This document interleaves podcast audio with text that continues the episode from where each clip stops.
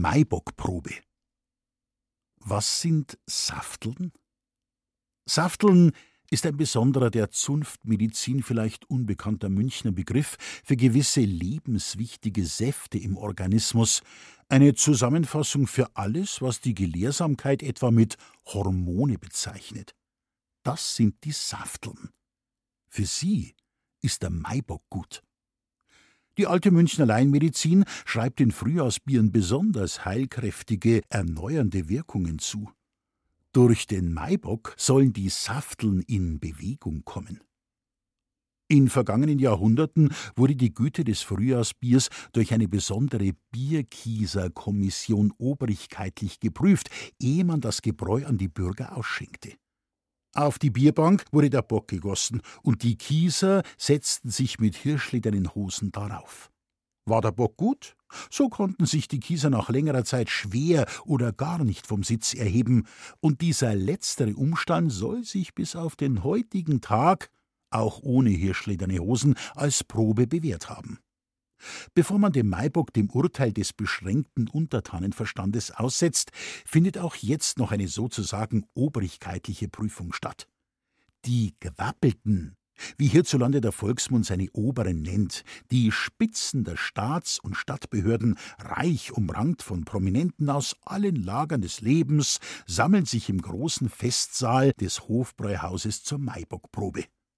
Sämtliche Minister, wenn nicht ganz wichtige anderweitige Dienstgeschäfte sie verhindern, sind da.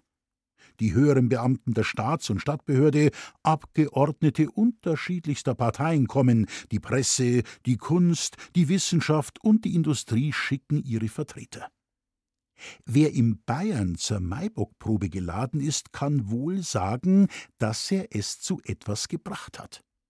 Die Teilnahme daran ist der erste Stein zum Denkmal kommender Größe.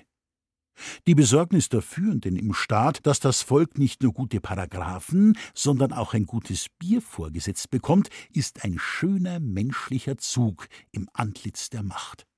Leute, die es immer besser wissen, mögen vielleicht angesichts der Teilnahme der Staats- und Stadtregierung an der Maibockprobe etwas von oben herab sagen, da seht die Bayern, so wichtig ist ihnen ein gutes Bier, dass sogar ihre Minister zur Probe kommen. Aber das macht uns nichts aus. Der Dichter Gottfried Keller sagt von ungefähr Aus einem Menschen, in den nichts Gutes hineinkommt, kann auch nichts Gutes herauskommen. Und das gilt für große Minister ebenso wie für kleine Leute. Der Staatsminister ist in Bayern heute wie ehedem kein thronender Dalai Lama, sondern jenseits seiner Amtsgeschäfte Bürger unter Bürgern. Schmeckt ihm der Maibock privatim gut, so schadet es nichts, wenn hier persönliche Neigung und Sachkenntnis die amtliche Funktion des Maibock-Prüfens unterstützen. Im Gegenteil. Der Ruf nach dem Fachmann ist ja heute besonders aktuell.